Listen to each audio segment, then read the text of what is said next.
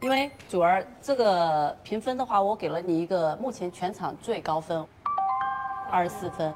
就为什么要给你二十四分呢？我看你，我觉得特别亲切哦啊，因为长得特别像我们公司的一个艺人，叫吴宣仪。哦，对对，哈喽，大家好，我是刚刚看完浪姐的阿蒙啊，谁让我看这个浪姐的？我真是觉得有点浪费时间。然后我就看那个杜华那个点评哦，说容祖儿长得像吴宣仪，是一个成团的好材料。我去，真的是，你是这口齿不不不太清楚啊，这个这个普通话不太行，眼神有问题吗？就是容祖儿在红馆开演唱会的时候，人家当天后的时候，哇，吴宣仪还没出生呢吧，对吧？就是就是杜华你在哪儿啊？我天呐，就整个我看到那个我整个就不行了，我这一口水喷到了键盘上。好，消气回来，然后那个我觉得这个浪姐二要扑啊，你说一个真人秀，它最主要这个硬件是什么呢？是人，对不对？我们看的是人呐，假模假式的姐姐在一起尬 social 尬聊，走音的跟不上拍的，看他们跳舞忘动作的。到了第二季，其实观众有已经有点不太新鲜了，那就落到了一个非常非常重要的一个点，就是这一届来乘风破浪的都有谁嘛？浪姐一的时候，差不多三十到四十岁的这个就是火力全开，这个非常炙手可热的姐姐啊。这大概占到一半，但是呢，到这个浪二的时候啊，这个四十加四五十岁的这个占到了一半以上，就是这整个人人口老老龄化，你知道吧？但浪姐也老龄化，哇塞，这让人怎么忍啊？第二个，你再看这个名单，反正我看这名单，我一半都不认识，虽然还是会有些什么童年的回忆呀，反正我觉得这个选人真的有问题，嗯。第二呢，就是你选的这些姐姐，你还是想靠着浪一，对不对？比如说你搞这个那英，就很想让她去像宁静一样高能输出，魂不吝，然后就是什么都敢讲，娱乐圈大姐大，对吧？就这么一个角色。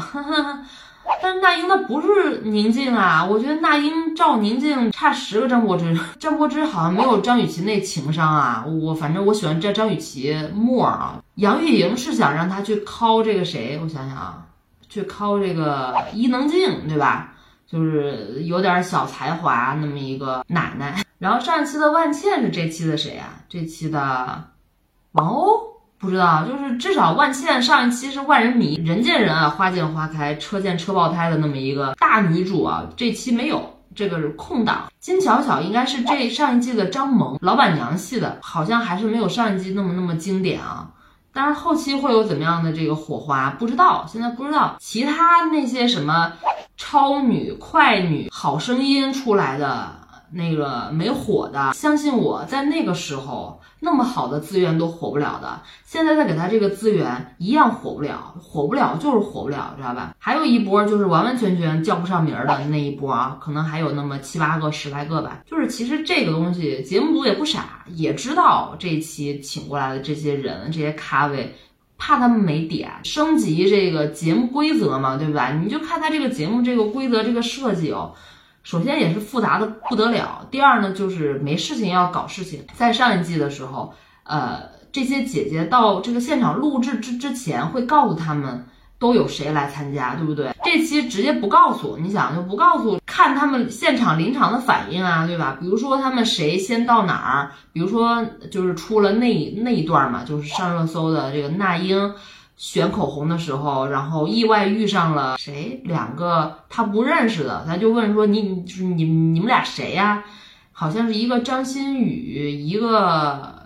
陈小云还是谁？反正我也不太认识。看着眼生啊，对吧？基本上我就想啊，那应该那二十九个都是那英，但那英在里面能能能能认识几个？不知道。就是就是为了制造这种节目效果，制造矛盾呗，有一个点抓一个点呗，就这样。第二呢，就是现场他们这些人唱跳结束之后，然后另外那二十九个姐姐在看到这个节目之后，还要选择什么姐姐喜爱度，就是你举不举手，而且还是。不是无记名投票，你举举手就举手，没举手能可能看得出来，还是两部分成绩相加。哎呦我的天啊，就是内投，我去。然后第三呢，还要搞一个什么手类组和攻类组，啊，且差不多就前十五搞到这个第一波，后十五搞到另外一波，逆风翻盘这一波。哎呀，就是所以现在我现在有点能明白他弄的那个口号，什么三十而异，就是对弈的那个弈嘛，就是一分为二。两拨人就是看你们自己打，看你们自己撕。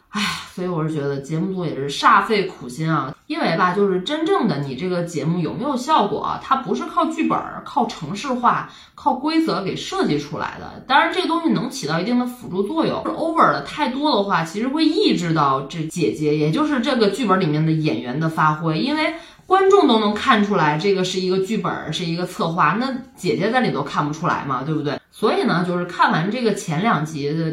一个最大最大的感受就是他们太不真实了，太拘着了，你知道吧？就是太装了，太演了，谨小慎微的，就是好多话都不敢说。比如说，你看宁静在第一集的时候会说：“谁？杜华是谁呀？”说：“我，我还用自我介绍吗？你们有谁不认识我吗？”然后这个张雨绮会说：“哎呀，这是高光，懂不懂啊？这脸上的高光，哎呀，真的是，就这种情绪流露出来，就这些东西都是他们自己。”最最个性的一个表达，但到了第二集的时候，so far 完完全全都出不来。然后为什么会是这样？就是因为第一集这个还没有浪姐这个品牌的时候，是靠那些明星来抬这个节目的。那些明星到这个节目上面来的说是无压力的，你知道吗？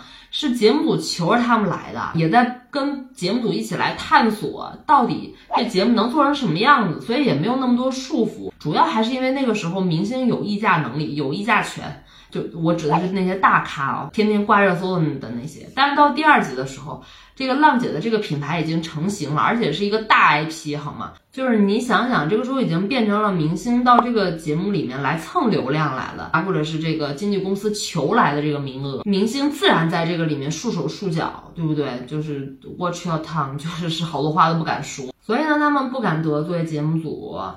不敢出幺蛾子，不敢得罪其他的姐姐，怕自己人设崩塌，怕自己这个东西出去之后会被写成什么，会被营销号带成什么样的节奏。当然呢，还有一个最最终极的一个原因，让这个节目非常非常不好看啊，就是因为这些姐姐来这个节目来浪二的这个目的性太强了，一个一个都把欲望两个字写在脸上。我缺流量了，我需要流量，我到这儿来是来翻红的。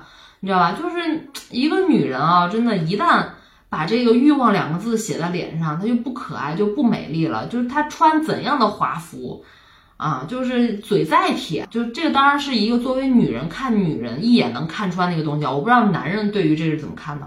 快在评论区留言，男的能不能看出浪二某些姐姐的欲望写在脸上？